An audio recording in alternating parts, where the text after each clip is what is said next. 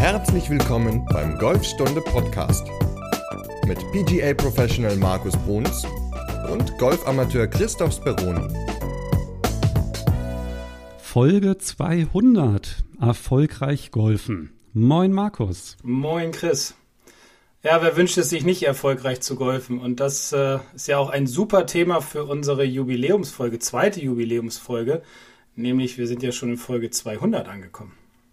Das stimmt. Und wir haben uns dann auch überlegt, wie können wir ein bisschen was Besonderes machen und haben gedacht, wir könnten mehrere Personen heute einladen. Und zwar, wenn wir über erfolgreich Golfen sprechen, haben wir gedacht, lass uns doch mal eine Golflegende einladen. Und dann vielleicht noch jemanden, der schon über 50 Jahre golft.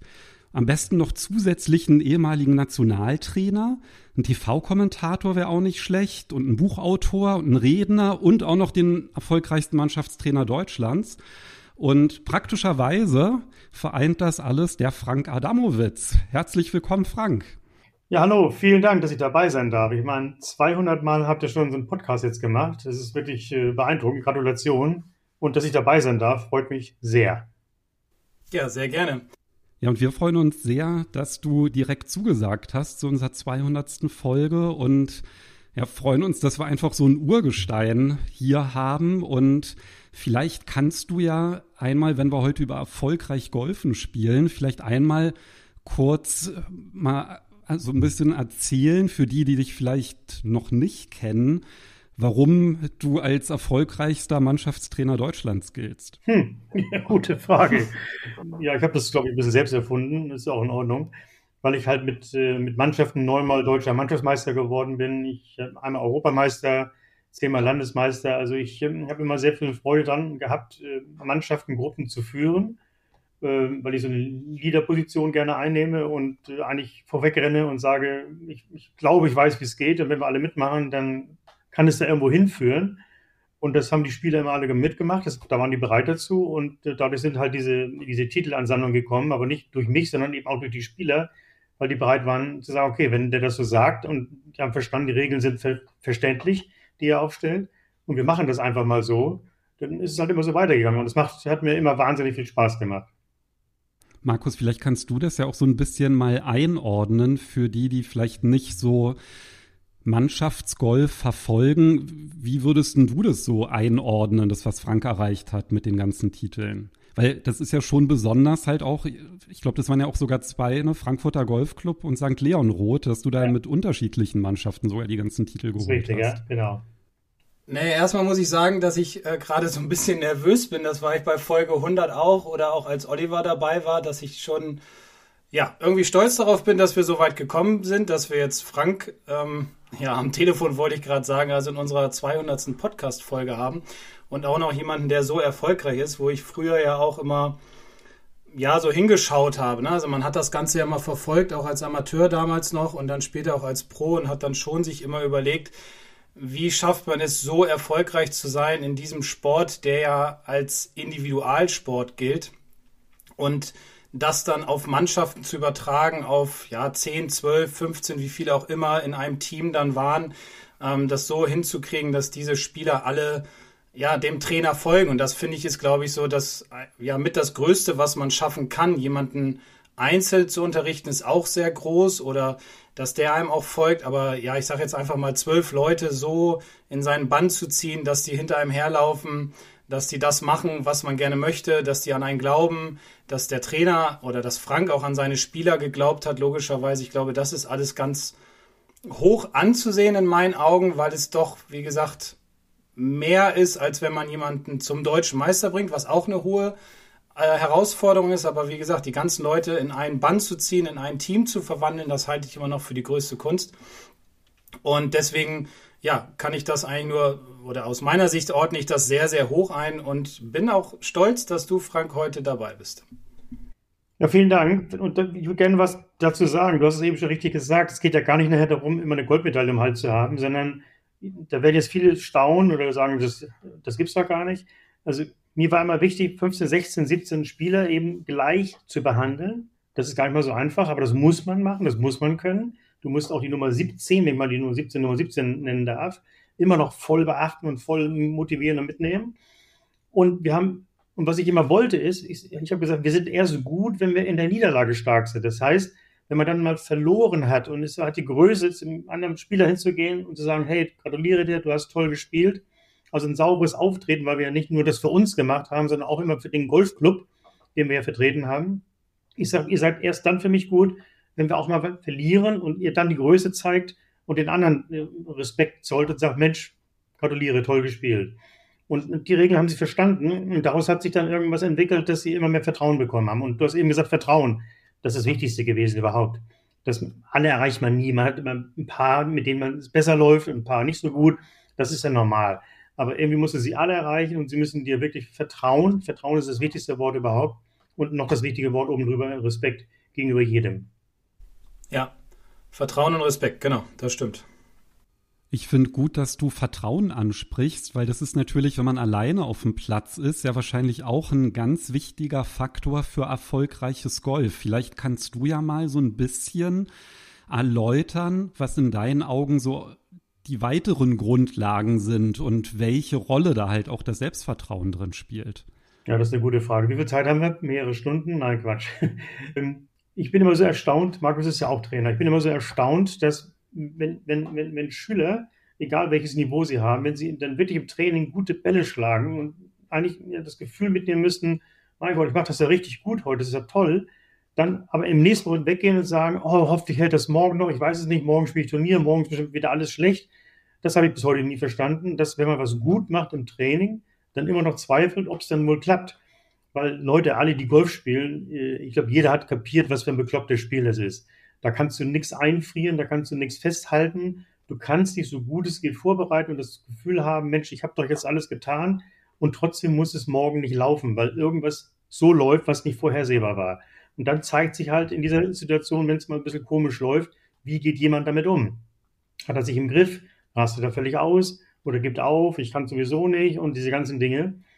Und äh, da, das war mir immer wichtig, immer dran zu glauben. Wer Golf spielt, der muss auch am 18. Loch immer noch in der Lage sein, es zuzulassen, die Runde nochmal gut aufzuhören. Und das ist eine Kunst, das macht man ja für sich selber und, und, und vor sich selber. Äh, und da sind viele Golfer oft so, die in der niedergeschlagen, geben dann auf und, und, und ja, das macht mich immer so ein bisschen traurig, muss ich ganz ehrlich sagen. Ja, das stimmt. Also viele gehen so raus und sagen, ja, das war jetzt gut und wie soll ich das auf dem Platz anwenden? Ich habe da so ein bisschen Bammel vor. Und das ist, glaube ich, die große Kunst, auch den Leuten das beizubringen und näher zu bringen, dass sie halt mit viel Selbstvertrauen nicht nur aus der Box rausgehen, sondern das auch mit auf den Platz übertragen. Und das ist, ja, erfahre ich auch immer jeden Tag oder sehe ich jeden Tag leider. Ja. Das ist verrückt, ne? Ja, immer wieder. Total.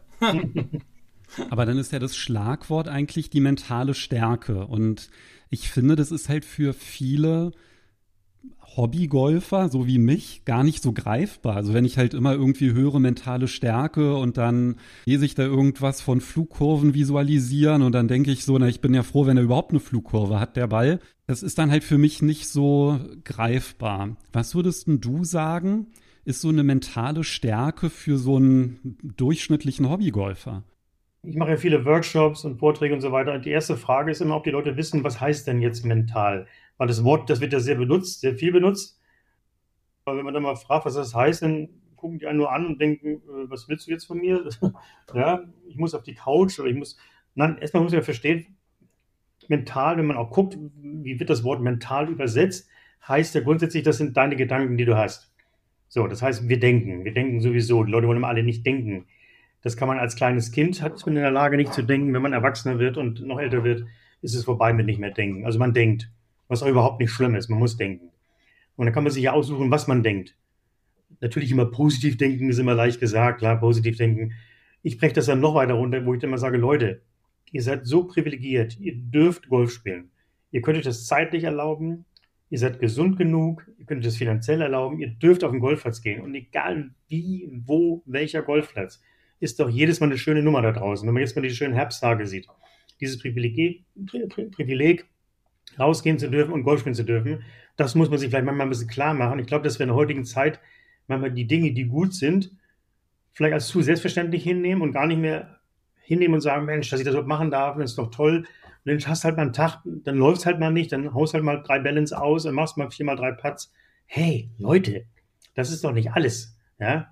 Der, der Weg dahin zum, wenn wir, wir haben angefangen mit Erfolg, der Weg zum Erfolg ist doch eigentlich dieser schöne Weg. Wenn der Erfolg dann da ist, es geht meistens relativ schnell. Ich nehme mal ein doofes Beispiel. Wenn du ein Ass spielst, ich habe erst eins gemacht in 55 Golfjahren, verdammt schlecht, so, dann war das, das ist ja schnell vorbei. Der Ball fliegt, zack, kommt auf, rollt rein. Also Erfolg ist ja schnell vorbei, aber dieses Training, den Ball überhaupt bis zum Grün hinzukriegen und auch nur gerade hinzuschlagen und das machen zu dürfen, das ist doch eigentlich das, worum es geht. Das heißt, dass du auch sagst, dass einige die Messlatte einfach viel zu hoch hängen? Viel zu hoch. Und dieses berühmte Handicap-Gefummel, äh, gerade in Deutschland immer, wenn, du jemanden fragst, ich, muss immer so lachen immer, dann fragst du jemanden, was hast du für ein Handicap? Ja, 24,3. Jetzt spiele ich schon sehr, sehr lange Golf. Dann denke ich immer 24,3. Was sagt der mir jetzt? Was will der mir sagen? Was, wo ist denn diese 0,3? Was ist das für ein Schlag? Den kenne ich gar nicht. Ne? Also ein Handicap, das sagt doch gar nichts aus. Ja? Für mich ist auch jemand ein Handicap 36, der konstant ordentlich nett spielt, der in jeder Gruppe mitspielen kann, der ein Tempo mitgeht, der organisiert ist. Das ist doch für mich ein guter Golfer. Das ist doch sehr erfolgreich. Und das ist ja erstmal das, was die meisten erstmal wollen. Und wenn man dann sportlich ist und ehrgeizig ist, kann man ja seine Ziele noch ein bisschen höher stecken. Aber um mehr geht es ja erstmal gar nicht. Ja, aber man vergleicht sich ja leider, das ist ja das Problem, immer mit den anderen, ne? was die für ein Handicap haben, hm. wie viele Runden die gespielt haben, was ich ja auch immer nicht verstehe, weil es geht ja auch, also wie du ja auch schon gesagt hast, man sollte das Ganze viel, viel mehr genießen. Und ich war jetzt gerade mit einer Gruppe in, in Andalusien, in Novo Sante Petri, bin vor zwei Tagen zurückgekommen und ich habe es oft so gemacht, dass ich den Spielern irgendwelche Aufgaben für den Platz gegeben habe. Und diesmal habe ich gesagt, ich probiere das mal andersrum und lass mal die Aufgaben weg. Also, wie viele Putts hast du gemacht oder wie viele Fairways getroffen, das habe ich alles mal weggelassen, mhm. sondern habe ihm mal nur die Aufgabe gegeben, von Schlag zu Schlag zu denken und das Ganze auch viel, viel mehr zu genießen. Und man hat wirklich so gemerkt, am ersten Tag noch nicht, weil sie da noch kaputt waren von der Anreise, aber dann so ab dem zweiten Tag wurde das Spiel besser. Sie hatten überhaupt keinen Druck. Sie haben sich auch viel mit dem Platz beschäftigt. Sie konnten auch abends teilweise noch ja, Löcher beschreiben, die sie gespielt haben, was früher gar nicht so, so der Fall war, weil sie da viel zu sehr auf ihr eigenes Spiel, also auf diese Aufgaben fokussiert waren. Und gut, man lernt ja auch mit der Zeit und ich glaube, dieses Genießen auf dem Golfplatz hilft auch mental dann stärker zu sein und einfach ein besseres Ergebnis, einen besseren Score zu spielen und viel, viel mehr Freude an der Geschichte zu haben. Sehr gut. Ein kleines Beispiel, wenn ich das erzählen darf. Ich habe mal Leute, die, die, waren in Amerika und die wollten mal was ganz Besonderes machen. Ich sagte, wenn, ich liebe Pebble Beach, ich bin ein Fan von, von der ganzen Gegend Pebble Beach dahin. Ich soll ein bisschen Pebble Beach spielen. Ich habe denen vorher gesagt, dass es ein bisschen teuer ist, war egal. So. Jetzt kommt die wieder nach Hause. Ich sage, wie war's? Oh, Frank, das war gar nichts. Wie, das war gar nichts? Wart ihr in Pebble Beach? Ja, ja, da, wo du gesagt hast. Wie, das war nix? Ich sag, hast du den Baum gesehen, da diesen einzelnen Baum da auf dem Felsen und hast du dieses Paar 3 darunter? Das Paar 3 weiß ich jetzt gar nicht mehr. So am Ende war es so, schlecht gespielt, wenig Stableford-Punkte gesammelt und das war dann nichts. Und da denke ich, Leute, fragt mich nie wieder, wo ihr hinfahren wollt. Dann könnt ihr auch in Frankfurt am Flughafen auf der, auf der Landebahn spielen. Äh, wenn ich jetzt per Beach spielen darf, das Glück hatte ich schon oft in meinem Leben, die ganze Gegend, die da ist mit den Plätzen, das ist doch einfach nur ein, ein Traum. Natürlich will man da gut spielen, ist schon klar. Aber wenn man ehrlich ist, muss man auch sagen, ich kenne den Platz überhaupt nicht der hat auch seine Schwierigkeiten, die man ja vielleicht gar nicht so weiß. Also deshalb schön, wie du sagst, wenn sie dann wenigstens mal so Sachen wiederholen können. Oder wenn ich mal zum Schüler sage, du an Loch 5 da hinten mit dem Baum hast du da so Probleme. Dann dauert es immer fünf Minuten, bis sie wissen, wo ist die Bahn 5. Mhm. Ja? Genau, genau. Ja. Ich, ich sage war das noch? Das ist nach der 4 und vor der 6. Ja. Mhm. ja. Nur so ein Beispiel, ja. Ja, ja, das ist aber so. Aber du hast ja Organisation angesprochen, Frank. Das ist ja tatsächlich etwas, was auch ein bisschen zu mentaler Stärke auch verleihen kann, ne? Weil wenn ich unsicher über den Platz gehe, dann ist es ja dann halt auch kein Wunder, dass ich da nicht zu meinem Spiel finde. Was sind denn so deine Beobachtungen oder auch Tipps, um vielleicht ein bisschen organisierter über den Platz gehen zu also können? Also grundsätzlich organisiert zu sein im Golf nimmt, nimmt unheimlich viel Stress weg, definitiv. Organisiert sein heißt schon mal vielleicht die ganze Ausrüstung dabei haben, die man vielleicht braucht. Vielleicht braucht man manche Dinge nicht. Man hat sie aber dabei, das beruhigt schon mal. Zeitlich so am Golfplatz angekommen zu sein, dass man in Ruhe da sein kann. Man muss ja nicht 100 Bälle vorschlagen. Vielleicht 20 Bälle, ein paar Chips machen, ein paar Putts machen und dann geht man in Ruhe los. Also das organisiert ist ja eben einmal, was ich dabei habe, ist einmal zeitlich, ich bin in Ruhe da, ich, ich, ich habe alles und gehe dann gemütlich zum Abschlauen und lege dann los. Ja. deshalb bin ich ja immer mehr in dieses Golf mental so reingekommen, weil ich gemerkt habe, okay, Natürlich machen wir Golflehrer gerne am Schwung rumfummeln und den Schwung verbessern und so weiter. Aber das ist bei vielen Golfern gar nicht mehr der Punkt irgendwann, der sie besser macht, sondern sie sind nicht organisiert, indem sie einfach den Golfplatz nicht kennen, Sie kennen die einzelne, sie können die einzelne Bahn oft nicht lesen, können damit ihr Spiel, was sie eigentlich nur haben, dann nicht dort so einsetzen, wie sie es gerne machen würden. Äh, wenn einer einen Slice hat und kriegt den nicht weg, dann muss er mit dem Slice leben. Dann muss er halt so, so schlau sein, wie kann ich diesen Slice gekonnt einsetzen. Und so muss man dann halt Golf spielen. Und äh, das wird der Markus bestätigen. Die Leute versuchen dann oft auf dem Golfplatz, das ist ja ehrenhaft, dann gegen so einen Slice gegen anzukämpfen. Und wenn du das draußen anfängst, wow, das wird kompliziert. Ja, die Diskussion habe ich ja oft, ähm, wenn ich mit Schülern auf dem Platz bin und sie fragen dann, ja, warum ist jetzt der Ball nach rechts geflogen? Da habe ich gesagt, ja, ich kann dir das jetzt alles runterbeten, was da falsch äh, schiefgelaufen ist. Dann wirst du beim nächsten Mal versuchen, den Ball nach links zu schlagen, dann sind da noch mehr Fehler drin, dann kommst du mit deinem ganzen ja, Konzept, was eigentlich Golfspielen betrifft, komplett durcheinander, weil Golf spielen heißt ja, ich gehe spielen und nicht Golf denken. Das ist ja immer so mein Spruch, dass ich sage, ich habe noch nie irgendjemanden angerufen und gefragt, ob wir heute Lust, äh, ob er Lust hätte, Golf denken zu gehen. Mhm. Weil, ja, denken, wie du ja auch schon gesagt hast, soll man, aber in einem gewissen Maß und zwar nicht über die Technik, sondern eher über sein Spiel. Dass man drüber nachdenkt, okay, wo platziere ich den Ball, wie ist das Loch aufgebaut, welchen Schläger nehme ich, wie erreiche ich das beste Ergebnis für mich und dass wir Fehlschläge machen, ja, ist klar, das ist normal, aber sich damit anzufreunden und dann einfach sein Spiel weiterzumachen, das ist die große Kunst und da gehört Organisation definitiv dazu und das ist einer der wichtigsten Punkte, ja, ganz klar. Die Golfer sind auch immer ganz überrascht, wenn man dann mal sagt, der beste Golfer aller Zeiten ist ja nach wie vor Jack Nicklaus, gut, Tiger auch, aber ich nehme mal Jack Nicklaus. So, der hat nie einen geraden Ball geschlagen, also immer mit der Kurve. Dann sagen die, warum macht er das denn? Ja, weil das bei ihm die Automatik so äh, gebracht hat und das war dann Automatik und da hat er halt ein bisschen links gezielt, der Ball ist rechts reingekommen. So baut er ja selbst die Golfplätze heute teilweise.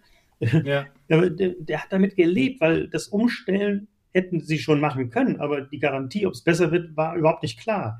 Und, die, und, der Amateur will natürlich immer jeden Ball super gerade schlagen. Gerade wenn man Frauen zum Unterricht hat, dann schlagen die einen wunderbaren Ball darunter. Frank, der war links, warum war der links? Und dann denke ich, wo ist der links? Ja, der war drei, vier Meter links. Äh, Frauen sind da sehr genau in diesem beim Golf. Hm. Da sagst du, hey, das ist für jeden Mann super gerade, ne? Frauen sind da nochmal genauer, ja, weil die, weil die kennen ja oft gar keinen Raff, weil die wirklich immer schön gerade spielen. Aber man, man will es viel zu perfekt, viel zu gut will man es machen. Nimm den Schlag hin, wisch den Mund ab und geh weiter. Hey, das der, jeder Ball, so spiele ich Golf, jeder Ball im Spiel ist erstmal ein guter Ball. Das heißt aber nicht, dass er mit der Bahn liegt. Nee, wenn er spielbar ist, ist alles gut. So, dann, dann geht's weiter, ne? Genau. Ohne Ballverluste über die Runde macht schon mal Spaß. Super. Ja, und spart Geld. ja, das war genau dazu, ja. ja. Ich habe jetzt mehrere Punkte rausgehört. Also wir haben klar über das Mentale gesprochen, wir haben Technik gehört, dass man die Ausrüstung beisammen hat. Und es gibt ja auch noch die körperlichen Voraussetzungen, die ja auch noch mal eine Rolle spielen. Und Frank, ich finde es halt ganz schön, dass du auch sagst, es gibt vier Säulen für gutes Golf. Es gibt ja andere, die sagen, ja, da gibt es 13. Das finde ich alles ein bisschen kompliziert. Die Dinge einfach halten. Aber vielleicht kannst du ja mal auf diese vier Säulen mal so ein bisschen eingehen, damit man halt auch diesen mentalen Faktor so ein bisschen besser einordnen kann. Ja, sehr gerne. Klar, man kann, das man kann auch 10, 11, 12, 20 Säulen machen, aber das, hey, die Leute sind ja normale Amateure. Wir reden jetzt über normale Amateure, die vielleicht zweimal die Woche spielen. Wenn es gut läuft, manche spielen noch weniger. So, die müssen ja verstehen oder ihr Spiel besser verstehen, hat Markus ja auch gerade gesagt. Die erste Säule ist, kennst du deinen Golfschwung und was er, was er produziert? Und wenn ich das dann so frage, dann gucken mich immer ganz große Augen an und denken, was meint er jetzt? Dann sage ich, überleg doch mal, welche zwei, bei der ersten Säule, welche zwei Hauptpunkte sind, sind für mich wichtig? Dann dauert immer, kommt immer nichts, kommt immer nichts. Dann versuche ich mal nachzuhören. Was, was wäre wichtig, wenn du übers Wasser schlagen musst? Was, was solltest du da? Ja, ich muss lang genug schlagen. Aha, also jetzt fange ich doch schon mal an, den ersten Punkt rauszufinden. Die Leute müssten wenigstens mal ungefähr wissen, wie weit sie welchen Schläger im Idealfall schlagen können. Ja, ich habe gesagt Idealfall. Weil manche sagen, ja, wenn ich aber schlecht treffe, geht er ins Wasser. Ja, dann kannst du auch statt ein Eisen 8 ein Holz 3 nehmen. Wenn du den schlecht triffst, geht er auch ins Wasser. Also du, die Leute müssen mal wissen, ungefähr, das kann man ja heute mit so, mit so einem Trackman so wahnsinnig gut messen, so ein Durchschnittswert, welches Eisen kann ich wie schlagen. Ganz wichtig. Dann frage ich immer, das habe ich gerade ja schon vorweg gesagt, mit dem Jack Nicklaus, hat nie gerade ausgespielt, immer mit so einer Kurve. Kennst du deine Schlagtendenz? Dann gucken sie einen auch wieder an. Vielleicht wissen sie es, aber irgendwie kommt es dann nicht so raus. Das ist aber immer sehr schade. Weil ich sage, du musst wissen, was für ein Ballschlag, was, was für ein Ballflug du hast. Ist der Ball viel zu hoch? Geht der Ball viel zu flach? äh, wird Markus auch bestätigen, da kommen Leute, Männer zum Unterricht, die wollen den Driver weiterschlagen. Ist ja verständlich auch. Sollen sie auch, wenn es geht. Aber dann, nach fünf Bällen muss ich sagen, du musst den Ball höher schlagen. Frank, du hast mir nicht zugehört, ich will den Ball weiterschlagen. Ich sage, naja, als Maulwurf geht er nicht sehr weit gehen. Ein Ball muss einen Abflugwinkel haben. Also müssen wir die Höhe vielleicht mal verändern. Also die Leute müssen wissen, wie weit kann ich welchen Schläger schlagen. Ungefähr kann man sich aufschreiben. Und sie müssen wissen, okay, ich schlage immer links, rechts. Das ist so meine Kurve. Dann frage ich immer, warum will ich das von euch wissen? Warum ist das so wichtig zu wissen? Dann sage ich, stell mal vor, an Loch 5 müsstest du einen Hook spielen. Rechts-Links-Kurve. Kannst du den? Manche sagen, ja, ja, den kann ich. Ne? Nee, können sie natürlich nicht. Sondern wenn einer diesen automatischen Slice, sage ich jetzt mal brutal, hat, drin hat, der kann dich an Loch 5 plötzlich einen Hook spielen. Gibt vielleicht ein paar Künstler, die das können, aber die Masse der Golfer kann das eben nicht. So, dann musst du halt an der Bahn halt taktisch etwas klüger spielen. Du musst halt einen kurzen Eis in die Ecke und dann von da aufs Grün oder so. Aber das ist die erste Säule. Das sind die beiden wichtigen Punkte, die mir wahnsinnig wichtig sind. Wenn Sie das schon mal haben, finde ich, hat dann die meisten äh, Mittelklasse-Golfer haben dann schon mal eine ganze Menge über sich. Dann wird immer noch als Säule 2 die Ausrüstung unterschätzt. Ich animiere immer, nicht gleich Schläger zu kaufen, sondern zu testen, wenn die Chance mal da ist, zu testen. Und noch Idealfall, wenn es geht, draußen zu testen. Nichts gegen die vielen guten Läden, die es so gibt, wo man gegen so ein Netz schlagen kann, alles prima. Ich muss einen Ball fliegen sehen und fliegen heißt draußen in der, in der, Natur. Ob er nicht doch nur super scheppert im Treffmoment und mir suggeriert, der geht ganz weit und nach 100 Metern biegt er doch wieder ab, das muss man draußen sehen. Also Material, Schläger ausprobieren.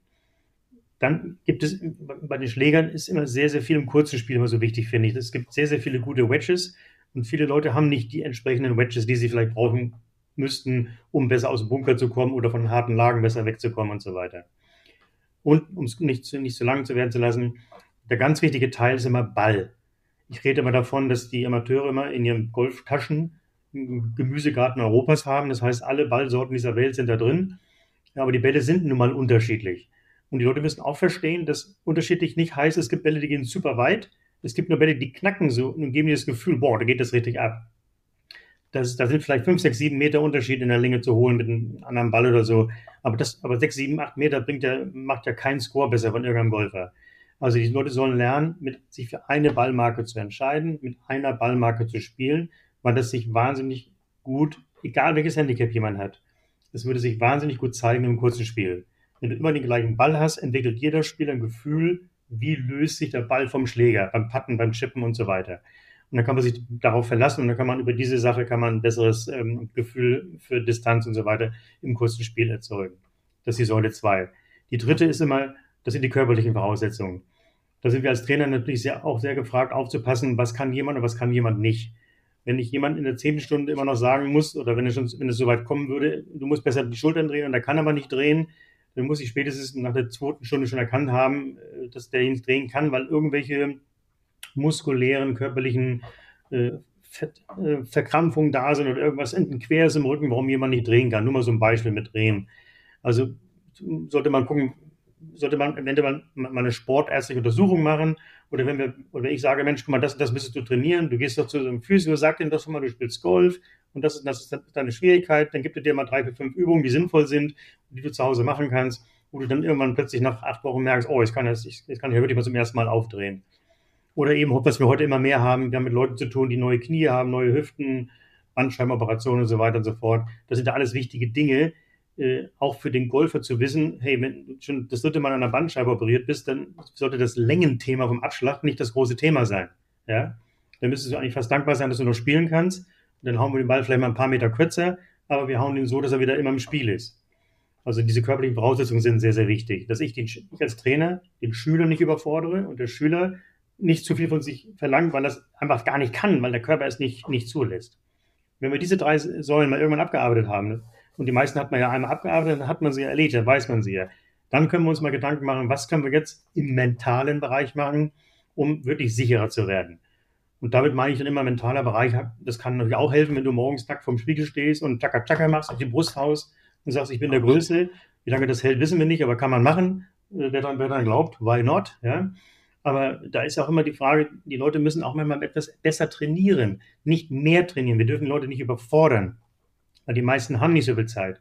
Aber die Zeit, die sie haben, wenn wir es als Trainer schaffen, ihnen da etwas bessere, interessantere Aufgaben zu geben, dann ist ja eine mega Verbesserung da, trotz wenig Zeit. Und das wären so mal ganz grob schnell so meine vier Säulen. Die sind aber wichtig, weil das ist so ein Gerüst, äh, daran ist ja alles aufgehängt, ja. Also ich höre da ganz viel raus mit Kennenlernen, ja. Also das eine ist, seinen eigenen Golfschwung kennenzulernen, also Schlagweite und Tendenz der Flugbahn. Mhm. Dann seine Ausrüstung, vor allem seinen Ball kennenzulernen, zu wissen, wie der sich verhält, wenn er aufkommt, wie weit rollt der noch und so weiter, wie geht der vom Schläger ab, seine körperlichen Voraussetzungen zu kennen, um einfach nicht vielleicht irgendeinem Idealbild nachzueifern, das zu einem nicht passt. Und das kann man ja eigentlich relativ schnell abhaken. Also das Spannende ist ja tatsächlich dann dieser letzte ja. Punkt, sich selbst auf dem Golfplatz besser kennenzulernen. Und da hast du jetzt ja vom strukturierten Training gesprochen. Markus, vielleicht kannst du ja einmal deine Beobachtungen noch so ein bisschen dazugeben. Vielleicht erstmal, was du so siehst, wie meistens nicht so optimal trainiert wird. Und dann kann ja Frank einmal vielleicht so ein paar Tipps geben, wie man da ein bisschen mehr Struktur reinbekommt. Ich sehe es eigentlich, na, das eigentlich nehme ich mal weg. Ich sehe es nie, dass strukturiert trainiert wird. Weil Machen wir es mal an dem Beispiel, der Schüler kommt zu mir zum Unterricht und er hat einen Slice und der Slice ist nach der Stunde, ja, nicht hundertprozentig weg, aber er ist weniger geworden, er ist immer noch so leicht da, es ist also ein Fade und der Ball flog die letzten 20 Schläge sehr gut. Und dann geht er raus, kommt irgendwie ein paar Tage später, stellt sich auf die Driving Range und versucht das ja, alleine hinzukriegen, aber nutzt nicht diese Dinge, die wir zusammen im Unterricht besprochen haben, wie zum Beispiel ja, ein, ein Hilfsmittel hinzustellen, dass er halt nicht mehr so brutal von außen kommt, meinetwegen, wenn das das Problem war. So, das stellt er sich halt nicht hin, ähm, nutzt halt nicht diese Möglichkeiten, die ich ihm gegeben habe oder mit an die Hand gegeben habe. Und da geht das ja schon los mit der Struktur, dass er sich dann eigentlich nur hinstellt und nur Bälle schlägt, ohne Sinn und Verstand. Er macht keine Dreiviertelschwünge, er macht sich nicht warm vorher, er sucht sich keine Ziele, er sucht sich nicht verschiedene Ziele, er denkt immer nur über das, die Technik nach die ganze Zeit, was ja nicht verkehrt ist, aber das kann man vielleicht 20 Minuten mal machen. Danach geht man dann hin und schlägt mit einem Schläger auf verschiedene Ziele oder mit mehreren Schlägern auf verschiedene Ziele, versucht verschiedene Ballflughöhen äh, hinzukriegen, was auch immer. Aber dieses sich einfach hinstellen und Bälle schlagen, da ist halt keine Struktur drin in dem ganzen System. Und dadurch wird der Spieler ja nicht besser, sondern eher das Gegenteil ist der Fall. Er trainiert sich wieder irgendwas an, was gar nichts mit dem zu tun hat, worüber wir in der vorherigen Stunde gesprochen haben. Also Struktur in einem Training eines Spielers auf der Driving Range sehe ich nie. Und wie geht's besser, Frank? Äh, sehr gut. Ich habe hab sehr spannend zugehört. Äh, nochmal kurz, was, und nochmal diese, diese Zusammenfassung. Wenn einer seine Längen überhaupt nicht kennt, nicht weiß, was für einen Ballflug er hat, Ausrüstung eigentlich schlecht, körperlich nicht gut drauf und will dann mental stark sein. Die Sache funktioniert halt nicht. Mental ist ein wichtiges Thema, aber zu, mental gehört das ja alles. Ich möchte, dass die Golfer verstehen, dass mental wirklich nicht ist ein Chaka-Chaka, sondern das, was die ersten Säulen sind, so mega wichtig. Dann, was der Markus gesagt hat, die Art ist ja, wie, sie, wie man trainiert. Ich, ich, wir sind ja froh, wenn, wenn ein Schüler trainiert. Aber wenn er dann noch effektiver, äh, sinnvoller trainieren würde, hätten wir ja noch mehr Spaß. Aber das ist unsere Aufgabe, demjenigen an die Hand zu geben, was sollst du denn jetzt mal trainieren? Ich mache mal so ein Beispiel. Wenn Leute sagen, wenn ich sage, wenn, wenn du zweimal die Woche eine Stunde Zeit hättest, ja, das wäre schon mal toll. Dann kommst du auf den Golfplatz, du machst zehn Minuten lange Putts. Weil ein Thema ist immer bei mental, was er fertig macht, diese, diese ewigen drei Putts. Manchmal passieren sogar vier. So, das Putten ist ja grausam. So, wie komme ich dahin, mal ein Gefühl zu kriegen, mit zwei Putts wenigstens mal. Wenn, wenn jeder Golfer der es jetzt zuhört, wenn der seine Runde mal berechnet und feststellen würde, ich lasse alle drei Putts weg, da sind da Golfer dabei, die machen vier, fünf, sechs, sieben mal drei Putts auf eine Runde. Wow! Also so viel kann ich dem Ball ja gar nicht weiterschlagen, auch nicht beibringen, dass jemand so viel weiterschlagen kann, dass er, dass er sieben Schläge sparen kann. Aber statt drei nur noch zwei Putts zu machen, ist das schon mal ein Thema. Dann zehn Minuten chippen. Ich bin immer so ein, immer so, immer so ein Chip-Freak, weil die Leute haben irgendwie gelernt, Sandwich, Lobwitch aus allen Lagen. Wenn das einer kann, lasse ich das. Dann sage ich, wow, super, aber die, Massen, die Masse kann das nicht. Also wenn es sich irgendwie anbietet, chippen, Gefühl wieder kriegen.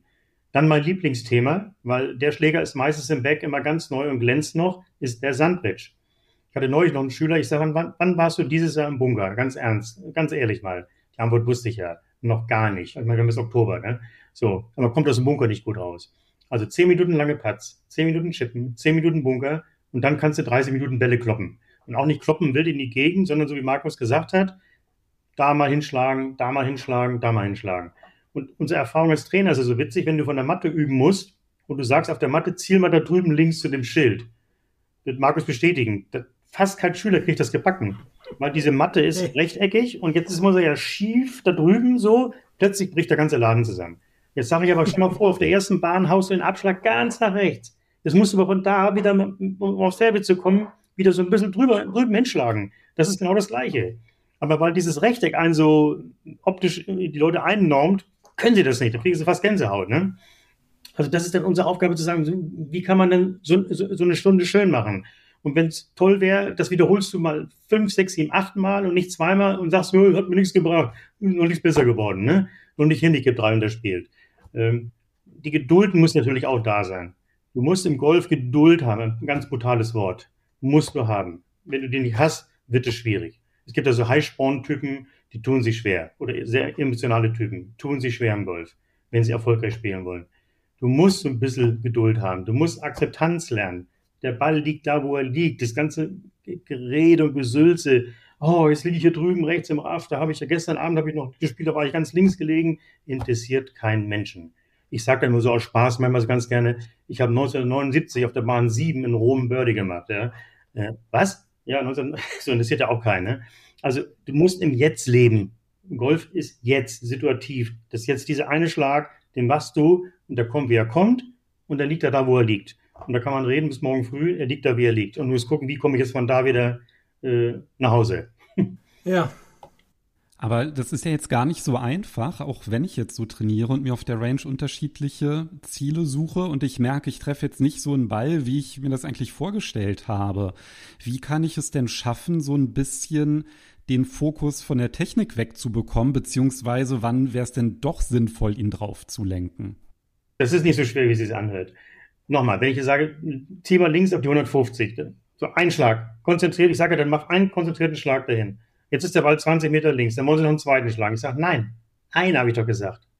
Den nächsten rechts auf das 150 Meter. Nee, lass mir noch einen schlagen. Nein, du hast draußen auch keinen. Draußen müssten wir jetzt diesen 20 Meter Schlag machen, also üben wir den 20 Meter Schlag gleich, der dann von da unten wieder aufs Grün muss.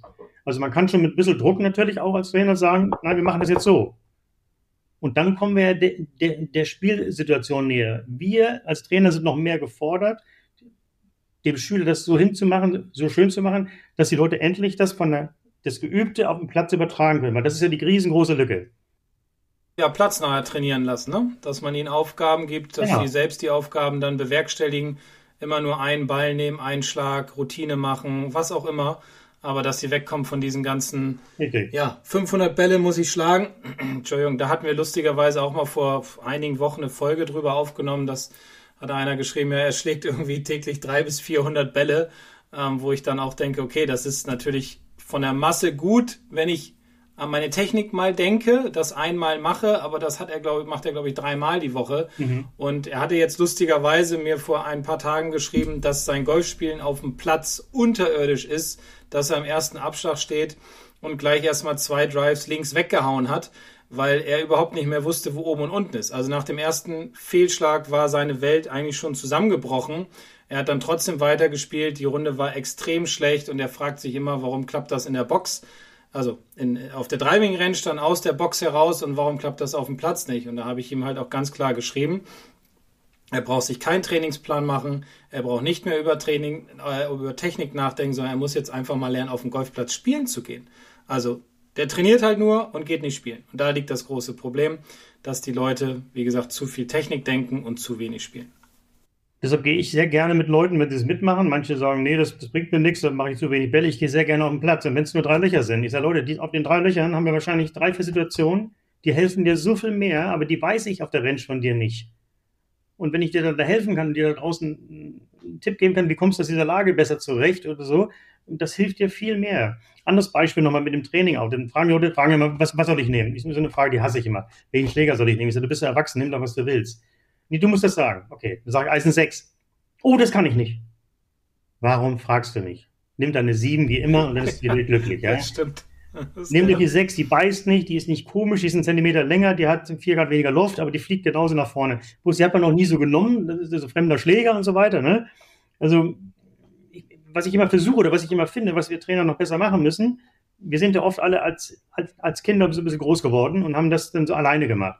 Und wir, wir, müssen so einen Unterricht mehr geben, dass, dass die Leute sich auch ein bisschen entwickeln dürfen, dass sie auch selber was machen dürfen. Und nicht immer nur vorgesagt und vorgesagt und vorgesagt.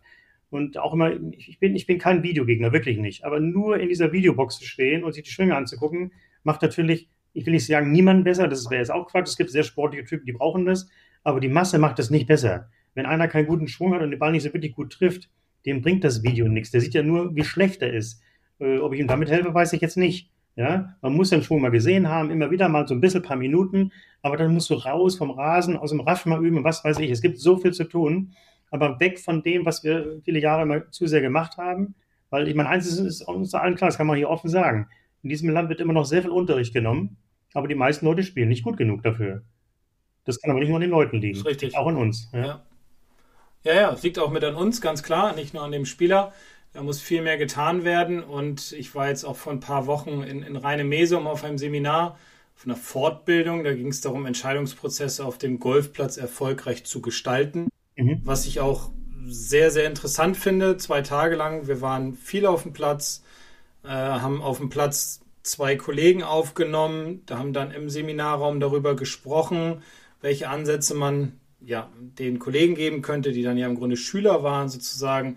Und das finde ich sollte noch viel, viel mehr in den Vordergrund rücken, dass das Spiel auf dem Platz der wichtigere Aspekt ist, als den Ball 20 Mal hintereinander mit einem Draw ins Ziel zu schlagen. Weil auf, auf der Driving Range jetzt, ne? auf dem Platz funktioniert es sowieso nicht. Auf der Range funktioniert es in den meisten Fällen und ja, ist akzeptieren und auf den Platz gehen und da spielen und da sich Gedanken über ihr, sein Spiel machen, dann danach trainieren gucken, wo waren meine Schwachpunkte, dann wieder auf den Platz gehen, dann so eine gute Mischung finden. Das, glaube ich, ist auch ein ganz, ganz wichtiger Punkt. Wenn ich aus meiner Erfahrung spreche, dann glaube ich, dass ein ganz, ganz großes Problem auf dem Platz ist, dass, also wenn man halt viel trainiert auf der Range, dass, und selbst wenn man versucht, irgendwie Situationen nachzustellen und sich Bahnen vorstellt, dass es natürlich auf dem Platz nochmal eine andere Hausnummer ist. Wenn man halt nervös ist, dann wird man vielleicht ein bisschen hektischer, schneller in seinen Bewegungen, ist überhastet. Und da ist natürlich auch immer so das Thema Rhythmus, finde ich, ganz, ganz wichtig. Da würde mich noch interessieren, Frank, welche Tipps hast du da, wie man das ins Training so ein bisschen integrieren mhm. kann? Ich mache bei den Workshops immer ganz gerne oder auch immer mehr im Unterricht. Erstmal frage ich die Leute, ob sie wissen, wie viel Zeit sie für einen Schlag haben. Das wissen die meisten nicht. 45 Sekunden. Das ist eine ganze Menge. Da sage ich so, Du solltest, du machst jetzt einen konzentrierten Ball vorne zu dem Baum. Alles klar. Ich mache Stoppuhr, ich sage, wenn es losgeht und du machst das, was du machen willst oder man denkt, was du machen musst und du schlägst jetzt den Ball dahin. Da sind die meisten so nach acht Sekunden fertig, ne? gucken mich da mit großen Augen an. Und ich lasse die Uhr durchlaufen bis 45, weil das ist nämlich ganz schön lange dann. So. Also, wir wollen natürlich schneller spielen alles, das ist schon klar. Das eine hat mit dem anderen nichts zu tun. Wir wollen schneller spielen, was wir Deutschen wahrscheinlich nie lernen werden, aber wir versuchen es trotzdem. Ähm, aber bei dem Schlag hast du ja Zeit. Und wenn die Situation ein bisschen komisch ist oder sich der Wind plötzlich ändert, ich meine, die Leute gucken doch alle Fernsehen, die sehen doch, wie lange die guten Spieler rummachen. Ich meine, die machen teilweise mega lange rum, da bin ich dann selber schon ein bisschen sauer. Aber die, die Leute lassen sich zu wenig Zeit. Sie, müssen ja nicht die 45 Sekunden ausnutzen. Äh, aus, äh, aber ich, ich bin, und ich gebe da auch nicht nach, ich bin ein Freund von Probeschwung. Die Leute haben oft nur nicht verstanden, was ein Probeschwung ist. Die meisten machen Probeschläge ohne Ball. Und dann mache ich mal vor, was ein Probeschwung ist.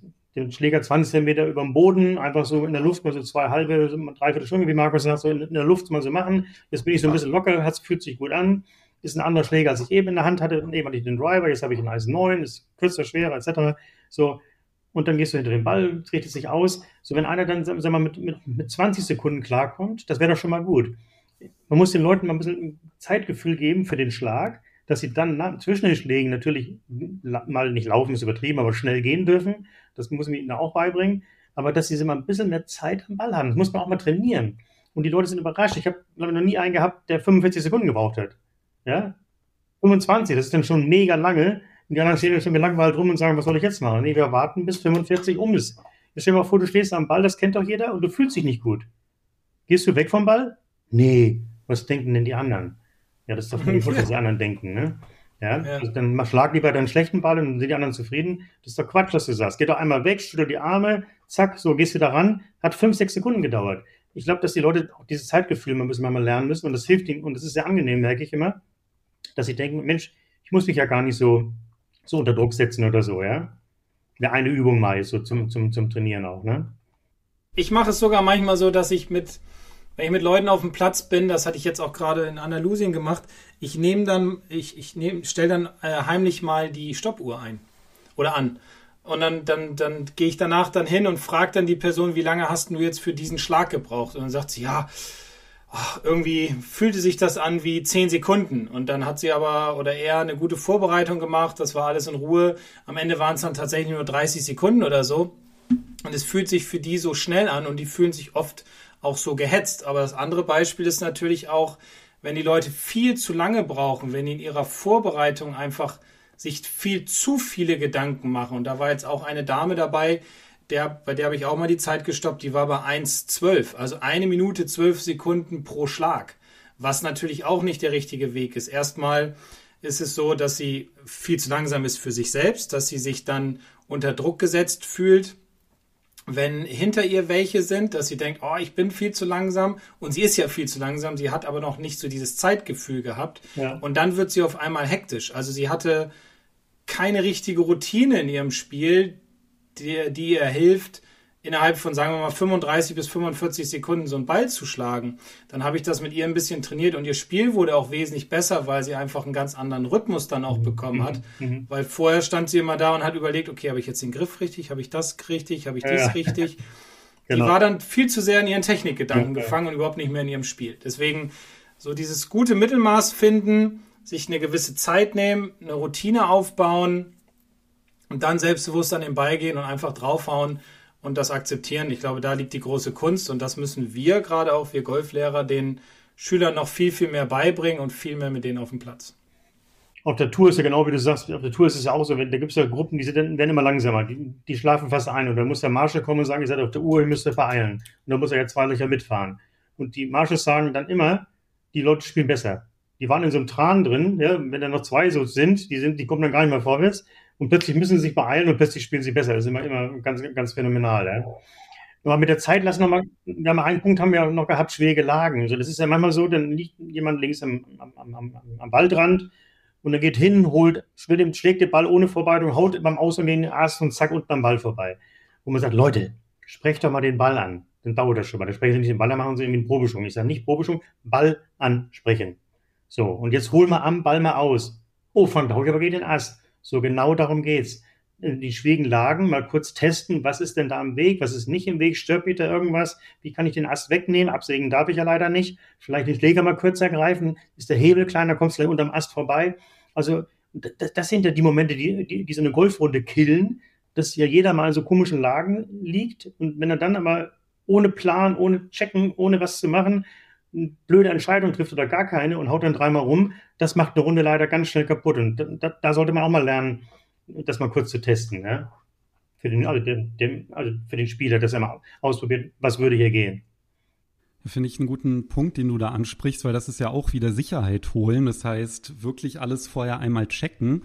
Und das geht natürlich halt auch nur über diese besagte Struktur im Training. Also wenn ich halt platznah trainiere, dass ich dann halt schon mal so die Standardsituation einfach mal routiniert angehe, dass ich dann halt vielleicht auch noch Kapazitäten habe, dann halt auch wirklich diese ganz schwierigen Situationen zu meistern, die man halt unmöglich simulieren kann im ja, Training.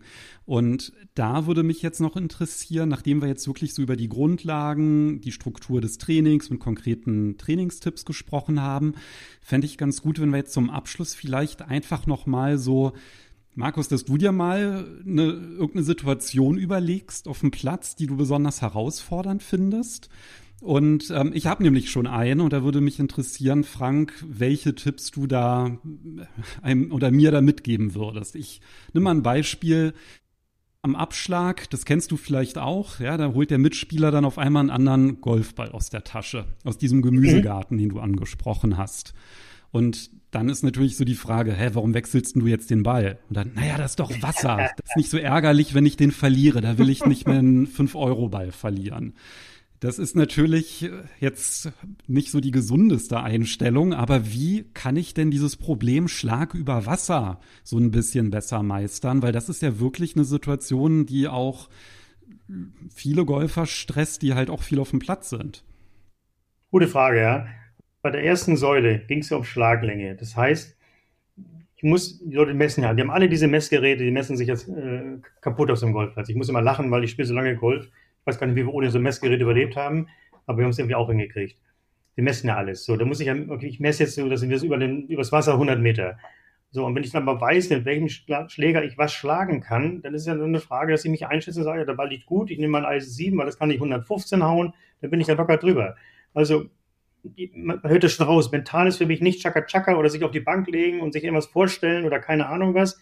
Das ist Grund, Grundzeug, Grundgerüst. Wenn ich weiß, wie weit es ist und ich weiß, ich kann darüber schlagen, dann kann ich das machen. Wenn ich aber weiß, ich habe das nicht, muss ich halt außen rumspielen. Es gibt ja immer mehrere äh, Variationen. Das ist ja genau wie im Bunker vor so einer mega hohen steilen Wand. Sobald ich genau vor so einer steilen Wand, da sagen Leute, der, der geht nicht. Doch, ja seitlich raus. Also gehen tut immer irgendwas. Und wenn du die Länge übers Wasser nicht hast, dann da bietet an so einem Loch bietet sich ja meistens auch eine Seite an übers Gras, wo man außen rumspielen kann. Wenn ich auf dem Niveau bin, muss ich halt außen rumspielen. Also dann irgendwas zu versuchen, was nachher vielleicht wirklich nicht klappt, das muss jeder mit sich selber ausmachen. Ich bin nicht so ein Risikotyp. Ich bin da eher so ein bisschen der, der feige Hund. Ich bin groß geworden in Hamburg-Hittfeld, mega enger Golfplatz, nur Wald, nur eng. Da lernst du halt gerade ausspielen. Und da lernst du auch das, was du kannst, das kannst du. Und was du nicht kannst, da lässt, lässt du die Finger von weg. Also die Antwort ist ein bisschen größer. Ne? Da muss man, das, das ist sehr individuell. Okay, aber auch wieder überlegt rangehen, mhm. zu wissen, was man kann, das halt vorher auch im Training erfahren, indem man halt seine Distanzen misst. Ja. Ja, das ist ja dann halt auch nicht einfach hau drauf, sondern halt auch so ein bisschen überlegt dran zu gehen. Ein Satz noch dazu. Stärke ist auch zu wissen, was man nicht kann im Golf. Das ist ganz wichtig. Die Leute versuchen manchmal da draußen Schläge, wo du sagst, wie bist du auf die Idee gekommen? ja, ich wollte mal versuchen, hätte ja klappen können. Nee, das klappt nie. Also zu wissen, was man nicht kann, ist Stärke. Und dann versuche ich das nämlich gar nicht erst.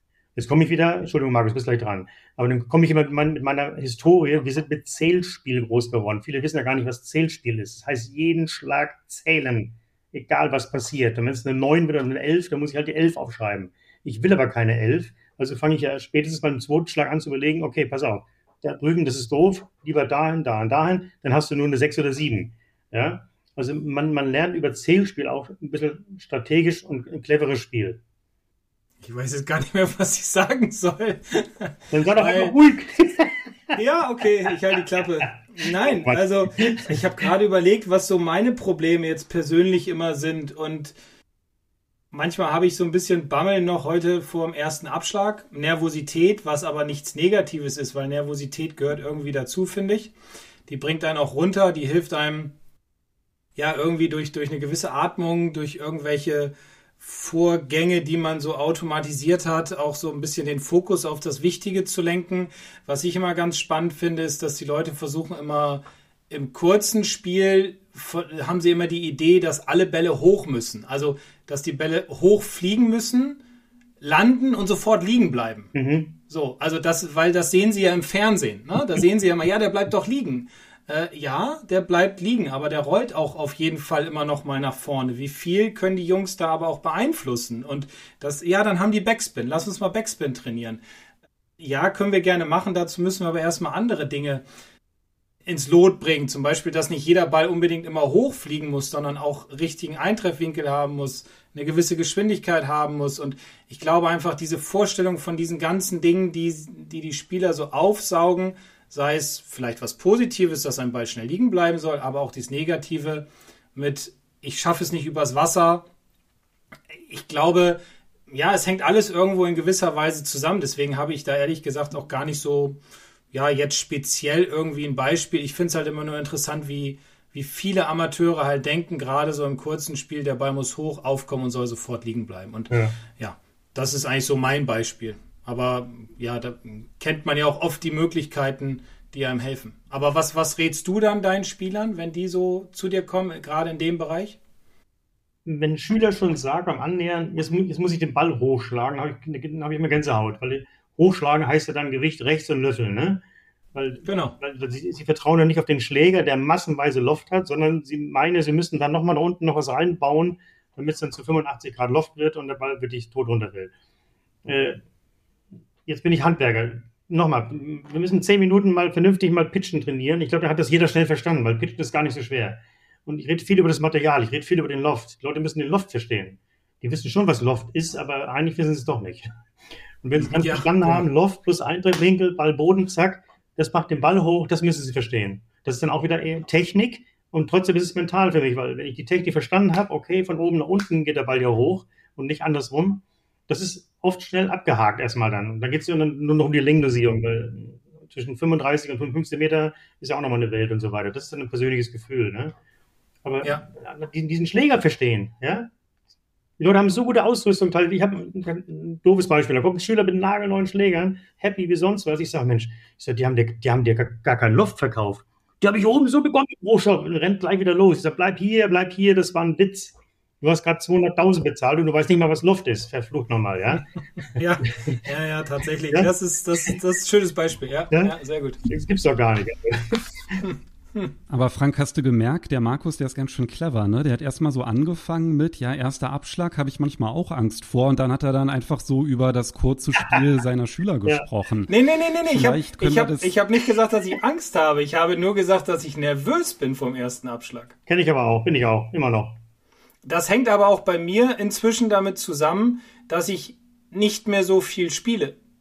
So, das ist äh, früher, als ich ja jeden Tag gespielt habe und jedes Wochenende irgendwo anders auf dem Turnier unterwegs war, war diese Nervosität auch da, aber nicht so stark, wie sie heute teilweise ist. Also, weil halt einfach der Rhythmus nicht da ist, weil ich ja einen Job habe. Der Job ist es ja, andere Leute besser zu machen, egal in welchem Bereich des Golfspiels.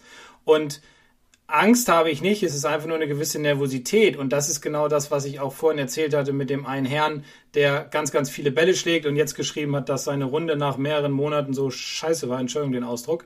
Ähm, und der war auch nervös, der hatte sogar Angst dann teilweise, weil er halt keinen Rhythmus hat, weil er nicht auf dem Platz war. Und das ist halt der Punkt, über den wir die ganze Zeit sprechen und auch oft angesprochen haben, dass man viel, viel mehr auf den Golfplatz gehen sollte, um viel Erfahrung zu sammeln viel Erfahrung im kurzen Spiel sammeln, viel Erfahrung mit seiner eigenen Nervosität, mit der Routine, mit, den, mit der Organisation. Und das ist ja auch das, was ich ja persönlich auch, ich meine, du weißt es, Chris, ähm, oft auch ja, erzähle, auch in unseren Folgen oder auch in den Videos, dass einfach viel, viel mehr auf dem Platz passieren muss. Und ja, da finde ich es ja immer gut, wenn jemand wie Frank, der so viel Erfahrung hat, das genauso sieht, dann ja, ist man im Grunde immer auf dem richtigen Weg. Aber welche Tipps hättest du denn, falls der Markus theoretisch mal Angst bekommen sollte, weil er so wenig spielt und dann immer nervöser wird und dass sich das dann vielleicht doch zu einer Angst entwickelt? Nee, aber mal Spaß beiseite. Ne? Das ist ja ganz häufig so, was ich halt auch manchmal so miterlebe. Stehst da am Abschlag und das ist dein Greenkeeper. Ja, der hat dann gerade irgendwie Fairway gemäht. So, dann sieht er, dass man kommt, fährt an den Rand und zeigt, okay, kannst spielen oder das klassische Durchspielen, ja. Das ist ja auch so eine Nervosität. Durchspielen lassen ist ja jetzt etwas, geht ja schwer auf der Range, ne? Aber es gibt ja dann trotzdem diese Situation auf dem Platz. Also nochmal, jeder, jeder Spieler bräuchte für jeden Schlag eine Routine. Die muss er auch durch, durchziehen, wenn er durchspielt. Und das ganz große Thema ist, wenn ich unter Stress bin, werde ich ja nicht langsamer, ich werde ja schneller. Also über, über Tempo und Rhythmus mal ein bisschen nachdenken, auch mal zu trainieren, mal ruhige, langsame Schwünge mal zu machen. Das ist für die Leute wahnsinnig anstrengend. Ich versuche mal mit Driver vom Tee 50% Schwünge, schafft fast keiner. Und sie meinen, sie machen schon 50, sie holen ganz langsam aus und rotzen voll durch. Also Timing, Rhythmus mal zu trainieren, ist mega wichtig, um mal dahin zu kommen, zu sagen, Mensch, ich habe da mal was rausgefunden, wenn ich so ruhig geschwungen habe, ist der Ball da vorne einigermaßen hingekommen. Also Rhythmus ist für mich immer ein mega, mega wichtiger Punkt, weil niemand wird, wenn er unsicher wird, langsamer, sondern alle werden schneller. Und schnell ist nicht gut. Zu schnell heißt unfertiger Rückschwung, im halben Ausholen schon runtergeschlagen. So. Und dann auch eben, wenn ich weiß, dass der Driver der Terrorschläger ist, der den größten Slice produziert, dann frage ich immer, warum nimmst du im Turnier den Driver? Ja, ich will weit. Aha, weit ins Aus oder wie?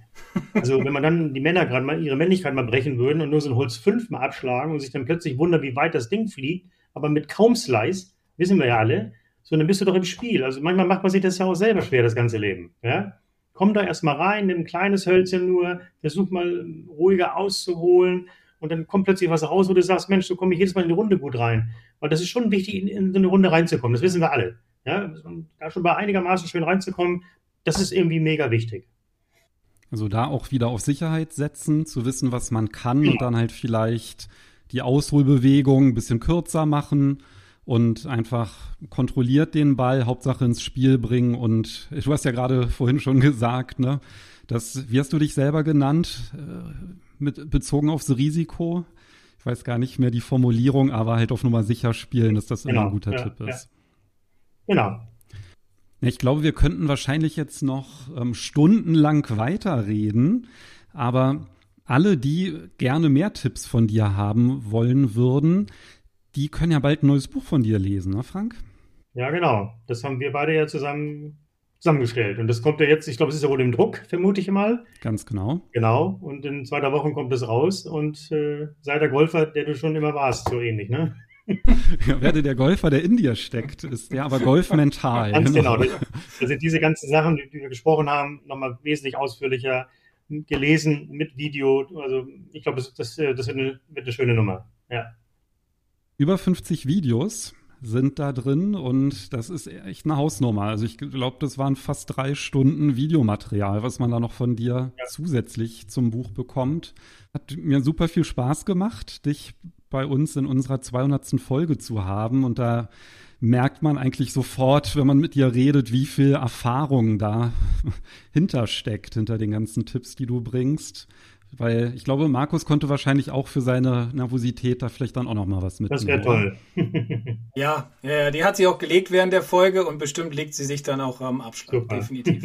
Ja, vielen Dank, dass du da warst, Frank. Hat mich sehr gefreut. Ich danke euch. Hat Spaß gemacht. Ja, und ich hoffe, die Leute, die das sich anhören, erstmal, da sind viele Übungen drin, die ein bisschen anders sind als vielleicht das gewohnte Training.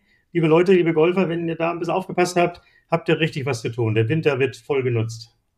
Ja, und den Link zum Buch, den packe ich auch in die Podcast-Beschreibung. Das bedeutet, wenn die Folge gleich zu Ende ist, direkt in der Podcast-App nochmal die Folge anklicken, die Beschreibung aufklappen und dort ist dann der Link zu Franks Buch und dann könnt ihr das vorbestellen und dann habt ihr das rechtzeitig zum Nikolaus unterm Super. Stiefel. Klasse. Sagen wir nochmal vielen lieben Dank, Frank, dass du bei uns warst und Markus, du kannst den Ausblick auf die Folge 201 dann mal geben. Ja, die, so ein bisschen der Nachfolger sozusagen von Folge 200. Ist ja auch die Folge 201. Und da geht es auch um ein ja, ähnliches Thema, will ich vielleicht sagen, positiv bleiben auf dem Golfplatz. Weil da habe ich auch so ein bisschen gerade in der letzten Woche wieder einiges gesehen, worüber ich ganz gerne reden würde und dachte mir, das passt jetzt perfekt. Also positiv bleiben in Folge 201. Da freue ich mich drauf. Dann hören wir uns nächste Woche wieder. Genau, bis nächste Woche. Und danke, Frank. Danke, Frank. Vielen Dank. Danke euch. Und danke euch. Ciao, ciao.